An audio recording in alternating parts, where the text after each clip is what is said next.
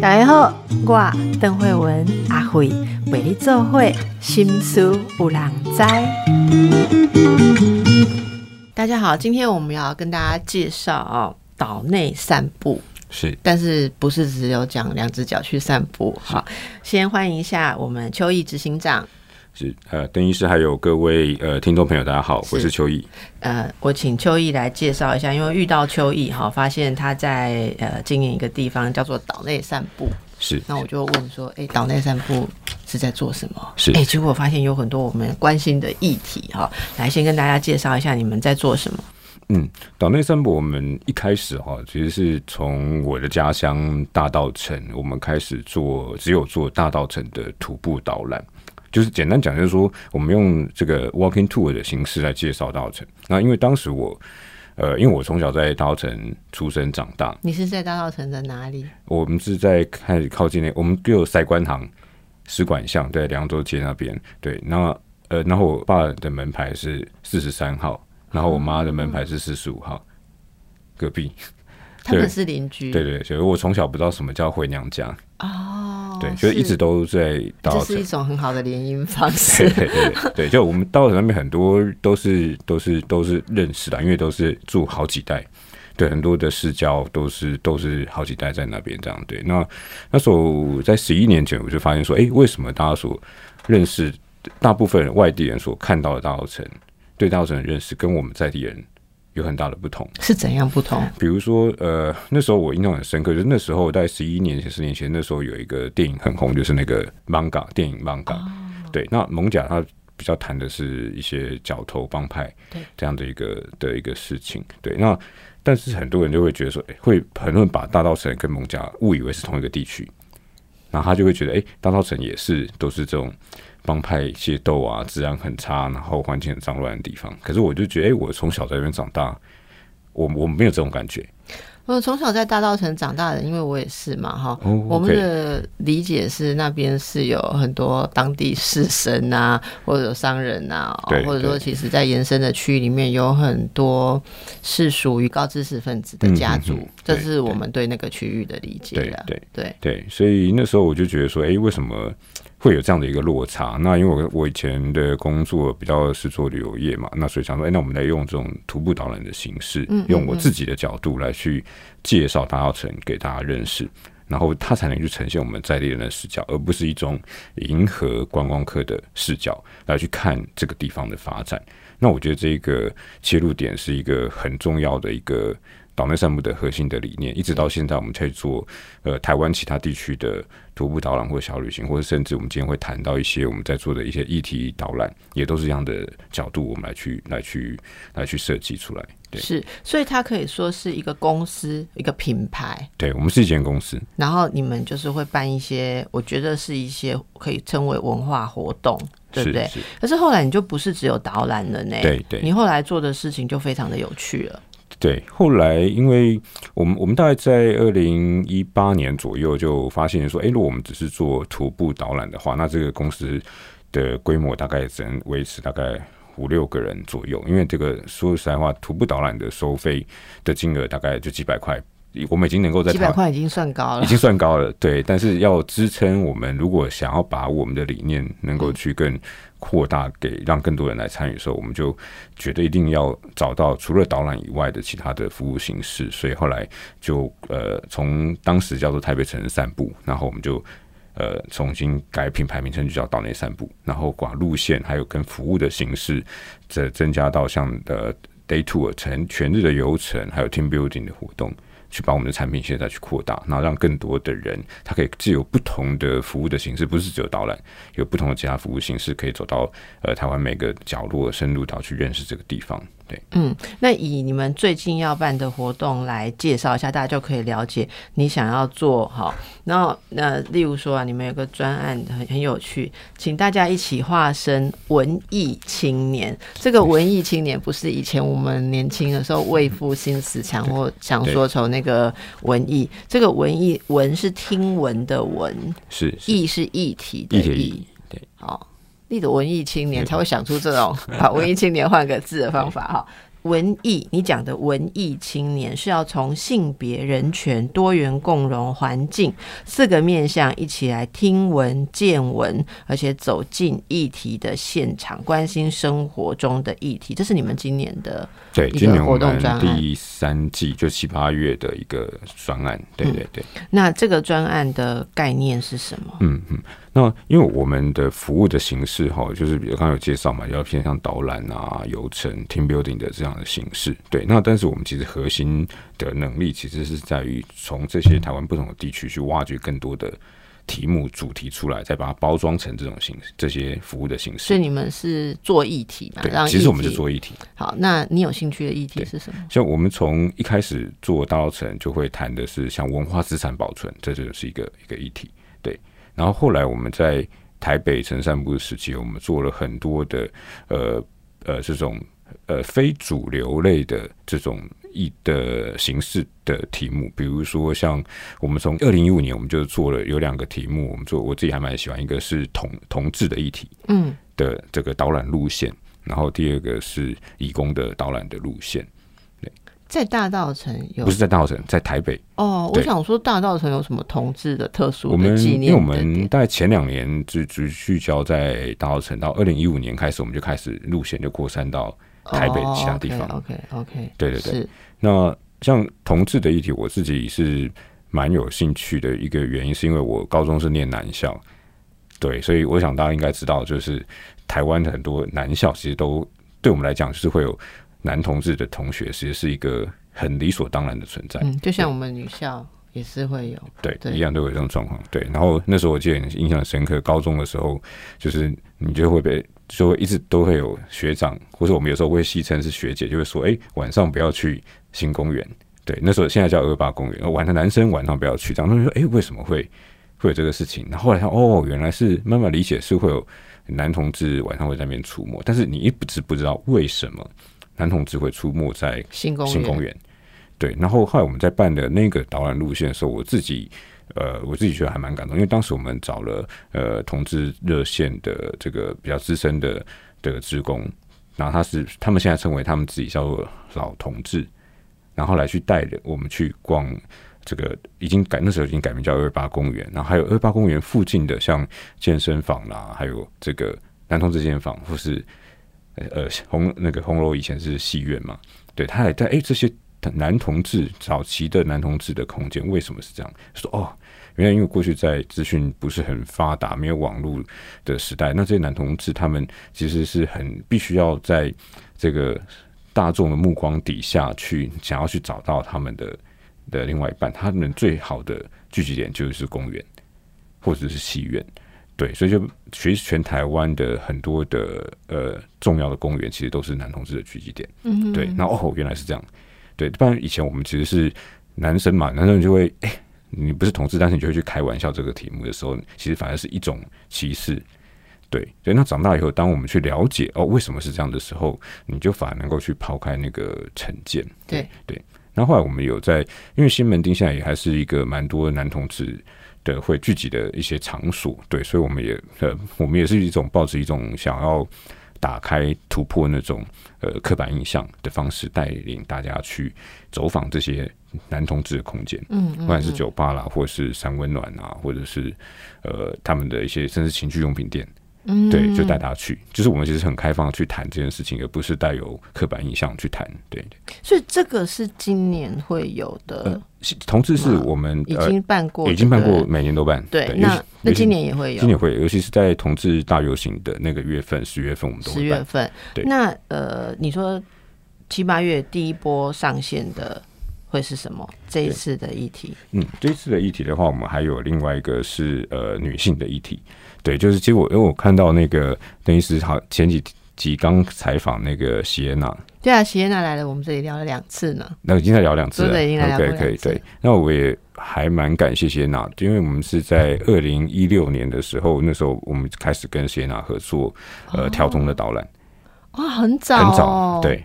对，我们算就是大家还不认识他的时候，对对对，很早对对对，所以已经有那种革命情感在。到现在，虽然他知名度已经很高了，但我们还是还还是持续每个月都会至少有一场调通的导览。嗯嗯，对。那当时我们会想要做呃调通的导览的原因，是因为我们就是发现说，哎，这种以前徒步导览大概讲的都是那种光明面或者正向的内容。文化议题啊，纪念馆，对纪念馆，然后名人故居啊，对对 对。那那我那么想说，哎，可是其实这个社会或是这个城市里面，其实是人是非常多样的，就是有各式各样的人都有，甚至有城市的黑暗的那一面。那我们有没有可能用徒步导览的方式，带大家走进那个城市的黑暗面，来去？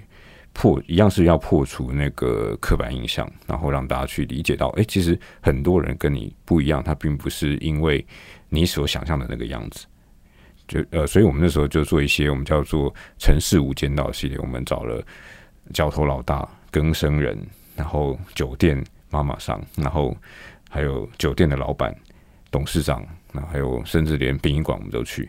一系列的黑暗面的导览。对，那那那时候从那时候就开始跟谢娜一起合作，对，就是说，哎，其实这调通，大家对对他的认知，只要想到调通，就一定觉得就是呃情色，或者是这种呃帮派，或者是这种暴力啊、犯犯罪啊等等，对。但是其实透过谢娜的角度，我们才理解到，呃，其实日式酒店的它其实是一个是一个，其实是一个算是蛮没有我们想象这么复杂，其实算是一个比较单纯。的一个一个空间，对对对对，那我们就跟贤娜在规划这个路线的时候，我们也没有只聚焦在只是酒店的那个空间里面，甚至我们是希望，哎，贤娜也可以沿路去介绍旁边你喜欢吃的店，就是哎，这个酒店的妈妈桑小姐们，她们平常在调通的生活是什么？嗯，对，哎，为什么这边附近就是哎，他是为什么这边会有这个小套房？哦，是说哎，这个因为他们晚上都会工作到比较晚，所以。就是对他来讲，住在这附近可能是比较方便的。然后买一个小吃店的老板娘，哎，他们都是开晚上的，其实要服务这些这些小姐下班。为什么？为什么那里的鞋店、衣服店要营业到半夜三点半跟四点呢？是是，对，而且很妙，也不是早上六点 是四点，对，这非常有趣。对啊，然后也有一些跟台湾整体的经济的。日本跟台湾的经济发展有一些转转变，比如说，因为像现在日本的企业，他们呃派驻员来台湾人数其实有减少了。那以前的日式酒店，它也比较多是以日本客户为主。现在台湾客户很多。对，现在变台湾越越来越多台湾客户，甚至转型比较像酒吧的形式。好，那这些大家其实都觉得，也就是那个文化已经不再是一种从上。对，被看到的精英主流的东西，大家现在已经可以比较看到多元，或真正在我们生活当中，其实是一种呃共构，没有上下方向性的这样子的一个呃组成啊哈。所以呃，如果具体一点跟大家说，这次你们在呃接下来要办的这些文艺的文艺青年这个活动哈，我看到的是你们接下来有几场是可以让大家去，例如说。呃，七八月你这个主题是性别嘛，多元性别跟女性实践，所以你们会办导览跟讲座。刚刚的那个，谢娜这次是讲座的形式，这次是对讲座。好，那是在什么时候？呃，这个是在呃七月份的时候。嗯，对。那我们会因为谢娜他们最近有跟那个呃杨立洲导演有。有合作了一部纪录片，对，当时我们在这个讲座是会，呃，透过先做纪录片的放映，然后再一个，那是朱思倩导演。啊，朱思倩导演，因为杨立洲导演是朱思倩导演的先生，所以他是，但是席叶娜的纪录片是应该是朱思倩。导演了解好，对，所以立州是制，可能是制作，好，但是导演应该是施倩这样。哎，其实那部我们有介绍，对我们有介绍，所以大家是可以呃，你们会做纪录片的呃这个对谈，对不对？放映后，然后我们再做一个对谈，对对谈，那大家会看到谁跟谁对谈呢？对，我们就是找这个呃这个。呃，那个导演还有这个呃，谢娜他们来去做这个对谈，对。哦，从这个《情欲女王》这部纪录片，《情欲女王》其实就是在谈，应该就是酒店里面工作的人员的一些生活跟他们的觉察跟体会。大家也可以参考我们节目之前访问这个情欲女王，访问朱世健导演。好，那这次会在呃，就是在秋雨你们那边。会有一个座谈，座谈之前会先放影片吗？对对，会先要报名吗？哦，对，会需要先报名。对，因为我们的去哪里找？呃，到岛内散步的网站上就可以报名。是你对这部片子有兴趣的原因是什么？你对你而言，你看到的是什么？呃，应应该应该讲说，我我自己。有一点汗颜是说，上次那个首映的时候，我原本已经报名了，然后就没有去看。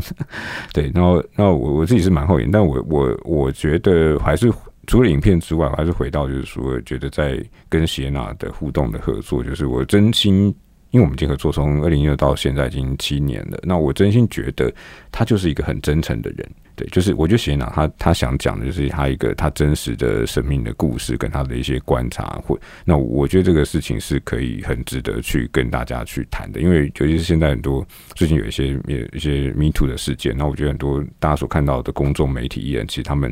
对外跟自己跟呃媒体上面的呈现不太不太一致。对，那我我我觉得很有趣的是说。呃，你选择这一部片子来作为这次今年呐，好，你们的活动里面谈性别，好，然后包括多元性别跟女性实践嘛，好，我们等一下来请教一下这部片子，其实它呈现的东西跟女性这个议题里面有很微妙的一种反思啦，好，那那我我也蛮想知道你怎么看这一些细节，我们待会回来继续来跟邱毅党内散步呃执行长，我们聊聊。呃，看起来其实长期你都希望能够带给大家一些。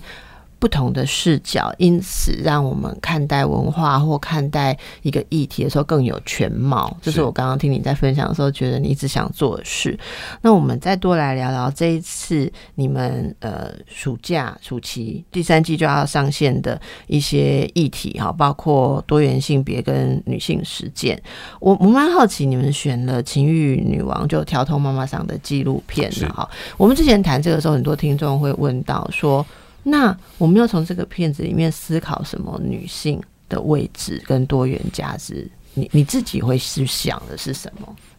呃，我我我我觉得第一个关注的女性的点，就是一呃，有如果以以谢娜的生命经验来看的话，其实是你可以理解到他们会去从事这样的工作，在一个整个社会大众里面，觉得哎，这个是一个不是一个很正当的工作的时候，它其实是背后有它。有一些他们自己的呃苦衷或者是原因，可能我听过很多啊，可能是欠钱啊，或者是怎么样怎么样被被迫去去参与这这个这样的一个工作。所以其实我觉得这个点是可以去先让他去呃同理这件事情。对，尤其是我们我过去有有呃那个讲到昌记之前有呃关注过一段时间是关于那个呃温梦楼的事情。对，那其实哎，大家对于很普遍还是对长期会有一些污名的角度。那我觉得这件事情是可以先先从这个先去理解到，就是说，其实很多他为什么会成为现在，他为什么会做现在这个工作，其实他背后有他的的的生命故事经验在里面。然后先从这个点去去理解，然后其次是他们怎么样去跟这些男客户。去做一个互动，对，因为其实他们很多都是呃日式酒店的的客户，那日式酒店的客户，他们呃大部分其实都会是商界、政界，是日本的这个主管，然后他们来到来到台湾去发展，然后他可能是哎这个不，他们是派驻员，他可能不一定是真的呃有这个呃公这个呃带家庭一起过来，所以他可能是一种我是一个很孤单的。虽然我拥有在公司里面拥有权利，可是我可能在台湾还是会感觉到一些孤单，没有得到支持。那我可能对他来讲，可能在呃日本日式酒店的这边所呃认识的这些呃这些呃小姐们，她们可能对他来讲，就是也是一个很重要的一个一个支持一个存在。对，可能可以从这个角度来去看。我我觉得刚刚那个议题很有趣了哈。曾经有一位就是在这方面工作的人，但他也是一个呃文化倡议者哈。他跟我讲一件事，我觉得很多年前，就我们在讨论这个议题，包括到呃那时候会讲说呃要不要设工仓啊，或者说特殊的区域啊，还是呃像当然就会谈到这些特殊服务业哈。嗯，我听到一个观点，这个观点应该也是女性论述当中现在无法回避的观点了哈。当我们请大家想一想，说会去做这些行业的人，可能都有经济上的苦衷、生涯上的苦衷，这样想说会不会加重污名化？也就是说，正常你没有经济的困难的时候的女生是应该不会想要做这个工作，可是其实他们是反对这个论点的。也就是说，真的在为这这这个职业争取他们的嗯一个中立位置的时候，呃。当大家都说来看看这些小姐们，其实哦，他们的弟弟要念书，他们是为了重病的父母，每个都要讲包装一个这样的故事的时候，本身是在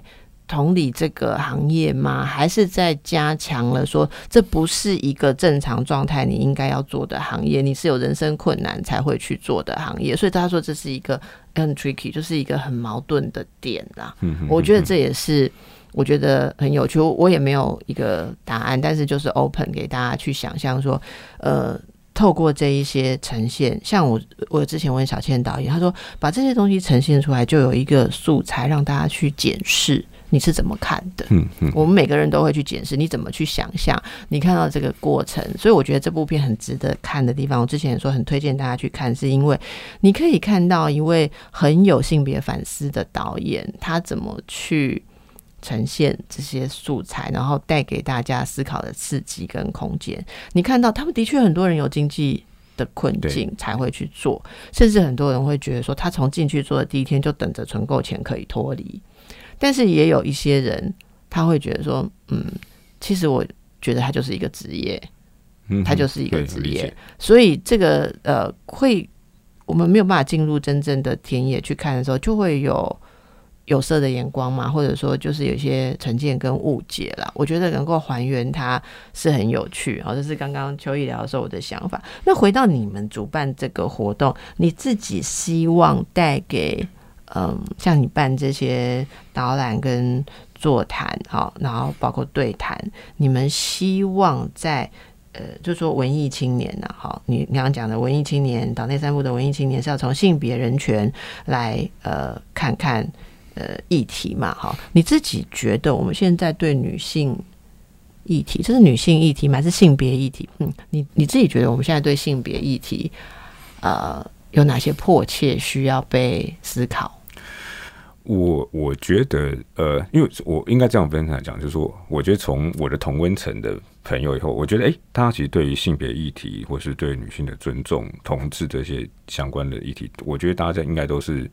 很认为是很理所当然，就是都是好像大家都知道，都很支持。可是我自己另外一个身份，我是一个公司的老板，对，所以我其实也需要去在跟在商务上面跟各个公司或者是不同产业的商务的人士互动。然后你其实可以常常在这种商务的场合里面，还是会感受得到，其实大家在言语之间还是会带着一些呃对女性的歧视。所以，我我觉得，当我跳脱同温层以外的时候，就理解到，就是哎，就是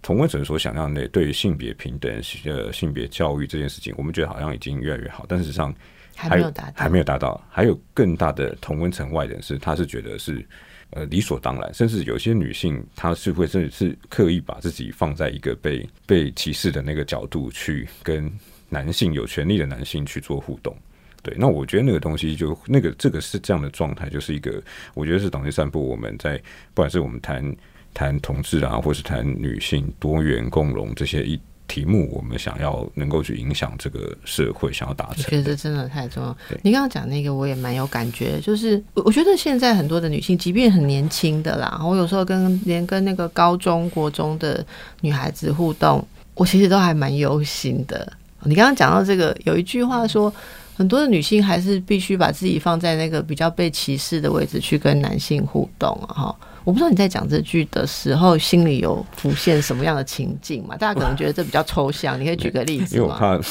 被，比如我我举个例子，我们现在讲这个都很怕被骂，但是我们就还是要思考嘛。对，比如说我我我讲一个例子，我就比如说我们我我在最近在念正大 EMBA 这样，那我就想，哎，EMBA 大家都会互称叫做学长学姐，然后大家都会想说，哎。各位学长姐，那我想说，为什么不是学各位学姐长？对呀，对，但是我知道我没有办法在这个这个一这一件事情上面现在去谈这个事情，因为大家不会理解。那我跟你讲哦，你们 EMBA 不如行天宫哦，为什么？因为我有朋友去行天宫当志工，那因为我们如果有去行天宫，不是看到女性，我们都会称师姐嘛。好，他跟我说不对，他进去当志工，他才理解到不分性别，通通要称师兄。好，然后他说他觉得这样比较平等。我刚听觉得很平等呢，后来回头来讲，为什么不看到男的也叫师姐？为什么是看到女的也要称师兄？这样叫做公平？所以我说这个东西永远永远我们会被挑战到一个极致，因为我们很底下的预设还是有一种男性优势的。对啊，甚至我自己的家人，比如说有时候妈妈就会觉得太太就一定要做什么事情。就是这种有一些很对，还是存在，对，还是存在的，对对。但是，那你你又不能不去尊重长辈，或是原本比如说 EMBA 他们的一些传统。我不是说不是说我是反对，说那个是需要更多整个社会更多的更多的沟通，然后更多的这是一些破口，他才有办法慢慢去有一些些的改变。对，我前几天啊看了一个呃。演讲的摘要了哈，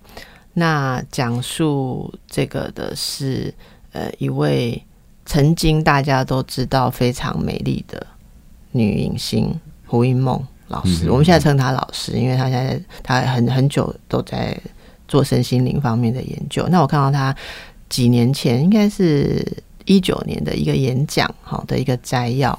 它里面讲了一段话，我觉得。还蛮打动人的，他就是在讲女性成长嘛。然后他跟很多的年轻女性说：“其实你们现在都花很多的时间在做什么？好，在把自己打扮美美的。”好，然后胡老师就说：“打扮美美这件事，我以前年轻的时候也做过。那那那，其实我们觉得胡老师不用打扮也很美了。好，但是他说他也是，就是那就女生就是把自己打扮美美嘛。可是他说，当你全部的精力都花在打扮美美的时候，其实你会。”会不会开始觉得很无趣？因为那不搭配你的呃智识心智，不搭配你的思考能力或什么。好，我我用这个例子来讲，我看了非常有感触，因为我其实常常在讲课的时候也会看到你刚刚说的那句话。好，就是很多的女性其实，在思考上、能力上是绝对没有处于第二性的劣势。但是大家还是会，嗯，本能的认为哈，那那种那种，我觉得自我能力的强害发生在我不要用太多，很多人说我不要用太多强势的思考跟言语跟能力表现，因为这样会造成人家不喜欢我。好，那作为一个女性，我基本上还是用美丽漂亮。性吸引力，嗯，去巩固自己的位置是最安全的。如果能又漂亮又有能力，那最好了。但是我觉得男性真的比较少被框在这个东西里面，所以女性是加倍的呃耗费心力。好，例如说，我常常都开玩笑啊，就是我们如果办一个例如 panel 的演讲，有三位讲师，好，假设一位男性，一位女性。然后，呃，另外一位假设我们是这个多 non-binary 好了啦，哈，就是你看哪一个人在演讲前要花最多时间打扮，对不对？你我我有时候会觉得说，哦，那我也常常就素颜去参加演讲，那总会有一些照片流出来，那照片流出来，大家就会说，哦，跟你平常在录影有打扮的时候差这么多，所以你素颜跟有化妆差很多。我说对啊，素颜跟化妆就是差很多，我从来都不否认，我我有最强的化妆师，我从来都不否认这件事，但是。有时候你会觉得说，哎，那大家还是要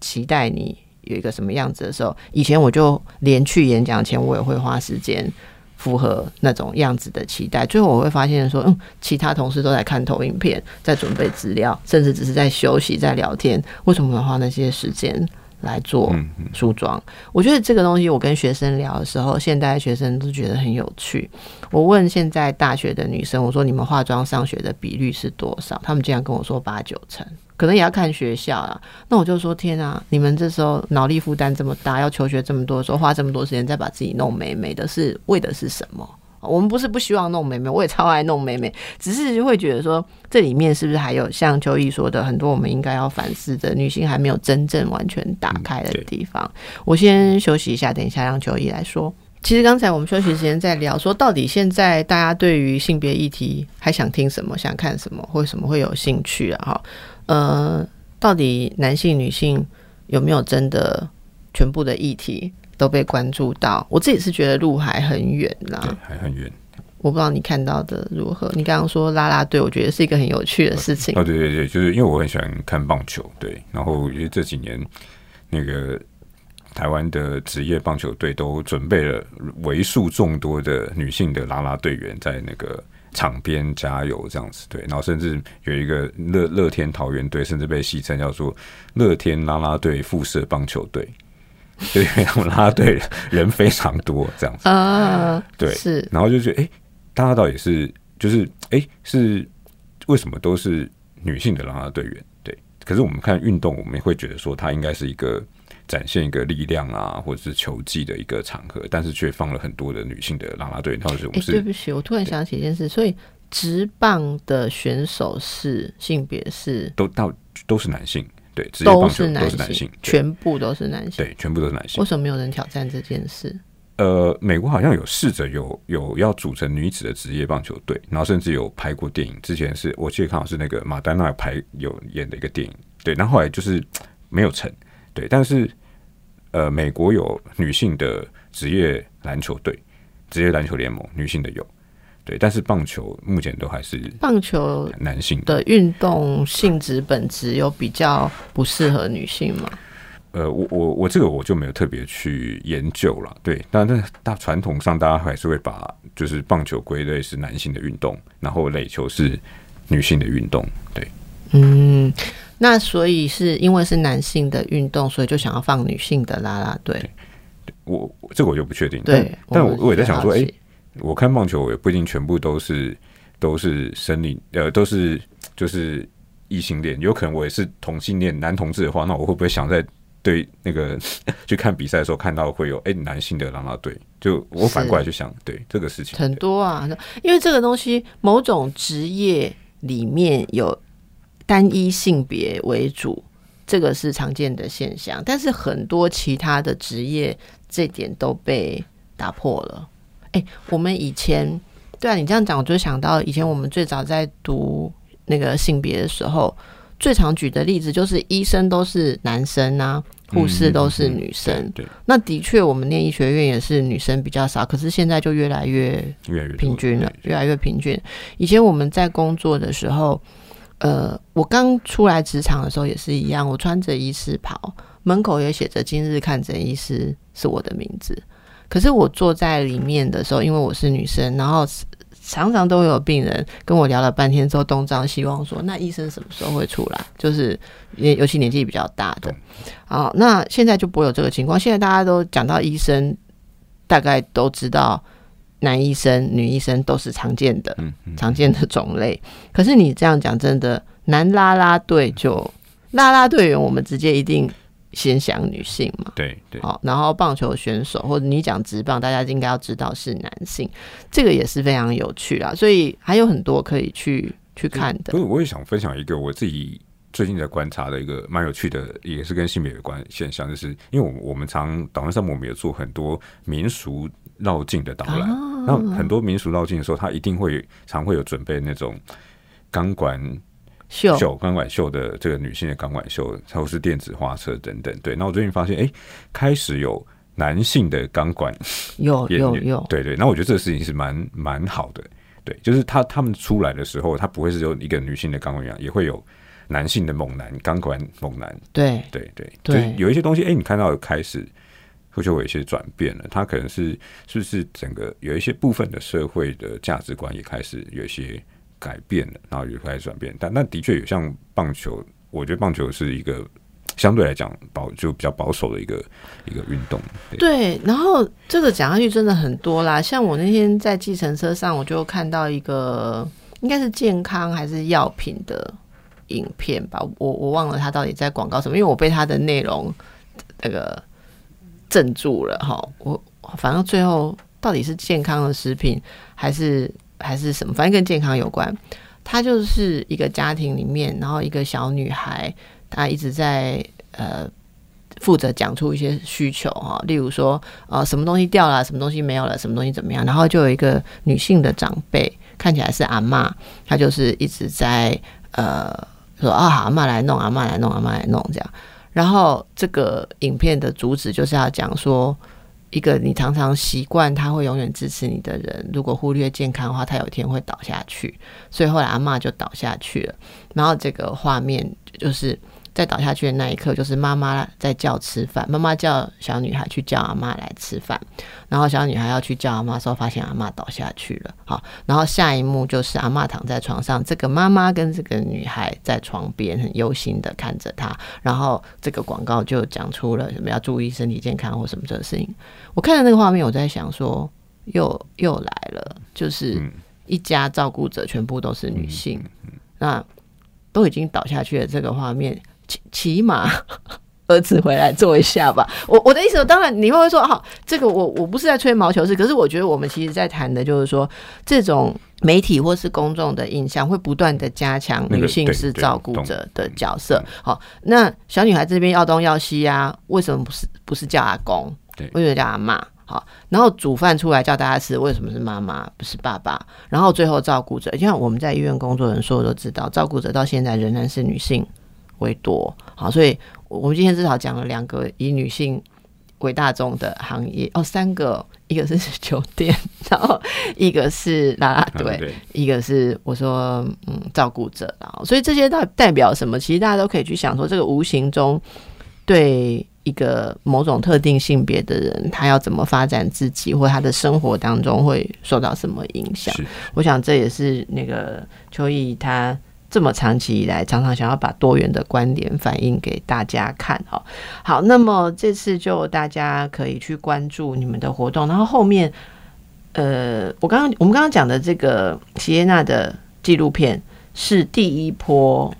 单单纲的对素材嘛？是。然后后面你们还会再谈像之后这是秋冬的嘛？人权无家者一样都都是在也是七八月对对，所以无家者也是一个很重要的议题哈。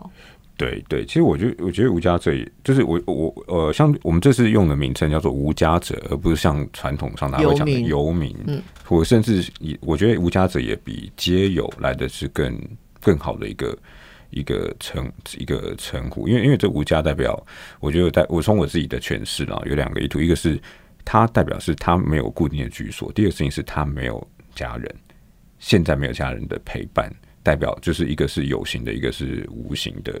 这个这个意涵在里面。那一样，我们传达传达这个意见说，其实呃，很多人他其实呃，为什么会成无家者？其实他也有一些他不得已的苦衷。那甚至有人可能是事业成功之后，哎，到了老年以后反而变得无家。很多对，甚至我记得前两个月看到一个美国的新闻，就是一个美国的某一个城市的市长，他最后病死在街头，因为他后来成为无家者。对，然后大家就在讨论这件事情，因为他他成无家者以后，他接受的这个社会救助是他当初当市长的时候所定下来的，嗯，的制度。然后我觉得这个题目是很很特殊的一个一个案例，激发思考。那你们这次呃，对于无家者的议题会办什么样的活动啊？呃，我们这个是会跟这个呃芒草心协会，我们长期的伙伴一起来，然后这次谈的是在呃西门町。西门町的这个无价者的这个议题，这样，所以它是也是一个讲座，呃，它也是一个，它是一个比较偏向导览的街头导览的形式。啊，所以会在西门町的街头。那个区域区域做一些导览，嗯嗯，因为现在主要的台北市大部分的无家者会聚集的地点呢，就是呃龙山寺前那带。万华，然后西门町跟台北山这这几个区域是最最多。导览这样对对对，透过街头的讨论来去谈这个无家者的议题。那导览之后，大家可能就是在会会坐下来在哪里进行一些讲演吗？对，会在呃，应该会想说，应该会用一个讨论的形式，让参与的民众跟呃芒草心的伙伴。可以一起来讨论，好，所以这个这今天我们谈的这两个活动，大家如果对于性别议题跟嗯无家者好的这个社会状态，你有愿意有一些思考，还是你有一些想要表达跟大家分享，其实应该都会欢迎来参加这个活动，好，所以大家可以到岛内散步的网站上去看到详细的活动内容跟报名的方式。啊。非常谢谢，感觉这个岛内散步是一个很有理念，而且我想你的议题做不完。没错，没错。希望大家一起来参与，我们一起来思考。谢谢谢谢长，谢谢大家。